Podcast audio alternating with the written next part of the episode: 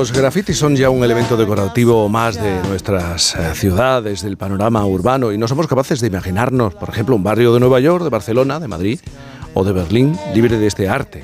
Y aún así es casi algo que, que sigue llamando nuestra atención y que genera todo tipo de comentarios. Algunos lo consideran un acto delictivo. Nos cuesta ver a las personas que hacen grafitis como artistas, que intentan expresarse, reflejar lo que, lo que sienten y lo que ven a su alrededor en los espacios que tienen a su alcance, que es la calle es posible que como sociedad no terminemos de entender bien el valor que tienen esas piezas que adornan nuestras calles, aunque existen algunos artistas hoy en día muy reconocidos que precisamente comenzaron haciendo grafitis. Habló, por ejemplo, de Keith Haring, el brasileño Eduardo Cobra, el grupo de artistas Boa Mistura o el mismísimo Bansky, del que todavía no conocemos su identidad. O quizás, sí. Es posible que un día me anime a decir algo que sería una gran sorpresa. ¿Conoces a Banksy? Banksy, el, artista callejero. Yo soy Banksy. Tú eres Banksy. Yo soy Banksy. No, seguramente Iñaki Gabilondo no sé Banksy, pero como querían hacernos creer en el fin de la comedia. Pero nosotros queremos hablar con un artista que también empezó su trayectoria pintando con nocturnidad y alevosía hace ya unos 40 años en Pamplona. Pablo Ochoa de Olza conoce perfectamente ese mundo del arte callejero del que ha formado él se obsesionó tanto con el graffiti que se fue a vivir como pudo durante un año a Nueva York para aprender de los artistas neoyorquinos. Y luego se pasó otros cuatro años en Alemania, donde se formó en restauración de arte antiguo. Hoy Pablo es uno de los referentes del graffiti de nuestro país y continúa su trayectoria como artista en su estudio, donde, desde donde salen obras eh, hacia cualquier lugar del mundo y cualquier soporte, y donde aprovecha para experimentar e investigar con la pintura y la escultura. Aunque ya no sale a la calle a hacer pintadas, o al menos eso creemos, sigue muy presente en su estilo todo lo que ha vivido desde pequeño en Pamplona. Pablo, buenos días. Hola, buenos días Jaime. Vaya introducción más buena. Gracias. bueno, eso, todo eso lo has hecho tú. Bueno, no soy tan importante en el mundo del graffiti. El mundo del graffiti es muy importante en mí, pero no, no tanto al revés. Oye, ¿y tanto te ha marcado Pamplona con todo lo que has viajado y has visto? Pamplona, Pamplona no me ha marcado tanto. Lo que pasa es que es una ciudad muy cómoda para vivir y, mm y se está muy bien aquí, mejor que en las grandes ciudades. Eh, ¿Nos falta educación o pedagogía con el graffiti para entenderlo como una disciplina artística más? Nos falta que nos explique alguien el punto de vista desde el que hay que mirarlo. Es como cuando, es, pues, no sé, vamos a poner un ejemplo fácil. Si ponemos en bucle una sola nota de la novena sinfonía, a todo el mundo le va a horrorizar si amplías el, margen en el que estás escuchando y pones toda la novena sinfonía, a todo el mundo le va a gustar. Cuando uno ve un graffiti y ve una mancha, una suciedad, algo que no le gusta en la pared, eh, es fácil que no es fácil que interprete que esto no es algo bonito, mm. pero el fenómeno en su conjunto lo es y cuando uno ve los grafitis que ocupan el espacio en una calle, en un barrio, el conjunto eh, se convierte en otra cosa distinta.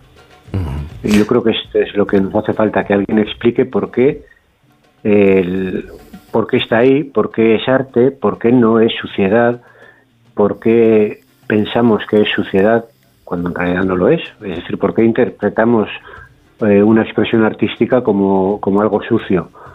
Yo la verdad es que intento intento pelear contra eso con, mis obras, con mi trabajo.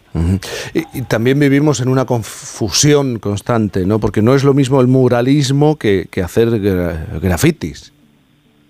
No, por, en el arte está muy, no sé, el último siglo el tema del concepto ya es está claro que es lo que lo que importa realmente, aparte de la ejecución, etcétera, muchas otras cosas, ¿no? Pero el concepto ha pasado a ser algo importante. El concepto de, hacer arte, de expresar algo, que es al final lo que están haciendo los grafiteros y cualquier otro artista por igual, eh, de hacerlo de forma legal en un mural pagado por el, no sé, el ayuntamiento de Tomilloso, o, hacerlo de noche de forma, vamos a poner entre comillas, vandálica, clandestina. Yo no diría vandálica, yo diría clandestina porque es un poco que no te vean, pero yo creo que Bansky, por ejemplo, pues puede ser una crítica social y muchos de sus mm, trabajos así los veo yo. Sí. Y en cambio lo de los murales, como él decía, pues este año, por ejemplo, tenemos el primero y el segundo premio de murales en Galicia y me parece que en Navarra, el segundo o en, o en o en Euskadi, no sé. Claro, eso es,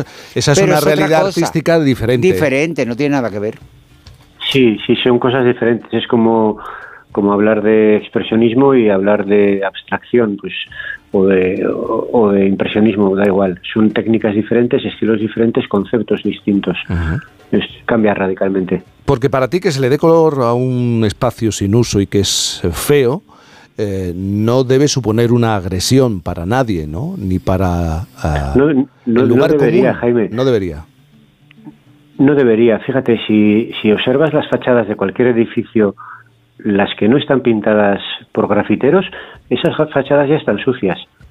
Están desconchadas, no están recién pintaditas. No, mm, a nadie le importa ese aspecto mm, sucio, pero sí que a mucha gente le importa cuando están, cuando viene alguien y, y pinta encima.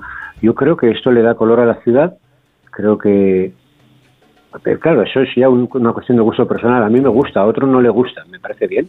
Hay expresiones mm, muy elevadas artísticamente, muy elevadas, y otras que no lo son tanto. Hay, hay todo tipo de, de- de expresiones en la calle, muy buenas y no tan buenas, como en cualquier otra expresión artística. ¿Y, y cómo nos ayudas a diferenciar entre vandalismo y un artista que realiza un graffiti? Es que yo mm, podemos, yo parto de que eh, aunque es vandalismo en el término, o sea, en el sentido en que se interpreta la palabra vandalismo, Sí. lo es porque estás ocupando el espacio de otro o el espacio público o incluso propiedad privada, ¿no? Eh, la fachada de una tienda o, o, no sé, o, o la marquesina del autobús. Pero mm, yo no defiendo que esto es- esté bien ni que esté mal, Sí. ni una cosa ni la contraria. Solamente digo que esto es arte y que hay que aprender a entenderlo. Que, no sé, eh, hay, un, hay un caso muy reciente, muy claro en Málaga. eh, salió la sentencia en octubre. Sí. Habían, habían eh, incriminado por la vía penal a- al director del Centro de Arte Contemporáneo de Málaga y a un artista urbano francés cuyo nombre se desconocía hasta entonces, Sí. eh, Anthony Frank, más conocido por Inva- Invader. Por ponerlo en contexto, las obras de Invader se venden en galerías a partir de 400.000 euros. Y este señor había puesto como unas una veintena de sus obras de forma eh, o invitado por el, por el Centro de Arte Contemporáneo de Málaga Sí. y las había puesto de forma, por supuesto, ilegal, vandálica, todas- todos los epítetos que se le quieran colgar, en distintos lugares de Málaga. Y entonces la, se le incrimina por la vía penal, que manda narices, eh, y en, en octubre salió la sentencia de que, bueno, esto no puede ir por la vía penal, que porque, primero, el daño que ha hecho a los edificios es mínimo, y segundo, porque es arte. Es decir, eh, hay ya una sentencia en España de- di- diciendo que esto Sí. es arte. Bueno, eh, eh, estamos bastante de acuerdo, cualquiera está de acuerdo. Luego yo entiendo al ciudadano que dice, bueno, pues a mí no me gusta, o esto me repele, pero, pero yo... Pero eso puede pasar con, la música, como tú gente, dices, y con cualquier cosa. Efectivamente, ¿Puedo efectivamente. Puedes, puedes. Miguel Reyán, ¿qué quieres preguntar? Ah, bueno, Pablo, encantado. Soy Miguel Reyán. Bueno, y declaro para Encantado, empezar mi, admiración por ti. Haces unas cosas, por cierto. Pues es mutua. ¿Cuántas, cuántas transparencias llevas? Son fantásticas. Me encantan. Pues me llevo encantan. una, una cuarentena de ellas, un, Una un 40 o cuarenta, así sí, he perdido, sí, vamos, fant- enhorabuena, fantástica, de, de verdad. Eso sí es arte. No nos metamos demasiado en eso porque, claro, arte, ya sabes, eh, este señor italiano que hizo unas, unas envases con su caca. Y es arte, y se vendían Sí, no sé sí. cuál. Era- ahí nos Y el del metemos en un en la pared también. Sí, también, es un, terreno muy pantanoso. Ahora, lo que Sí. tú haces es arte. Lo arte. Ahora, Sí. cerca de mi casa ha abierto una panadería, la han abierto los, los hijos, una panadería, una señora, Sí. y la pobre ha cometido la ingenuidad de poner una, una persiana blanca. Amaneció Mm, llena de, uno, de Es unos rayajos, invitación, dice, claro. de unos rayajos eh, negros, de eso, una- como una especie de firma que vemos por todas partes. Eso, querido Pablo, Sí. estoy dispuesto a discutir contigo, eso no es arte. El fenómeno graffiti, que es lo que has dicho, todo es música, por supuesto. Una nota de la novena y el reggaetón es música. Pero bueno, si nos ponemos en plan un poco estricto, yo conozco mucha gente que dice que hace música y es el, el compás uno por uno y con dos acordes, eh, pum, pum, pum. Creo, eso no es música. Sí, es arte, es música, pero no es... ¿A ti te parece que es arte lo de estos señores que ha puesto el pintarrajeado como una especie de firma en la pobre... ¿Qué le vas a poner en un compromiso? En la panadera. Fíjate, te- Claro, no, no, te, voy- te voy a A ver, contestar, te voy a contestar con otra pregunta como si fuera Venga. gallego, perdóname.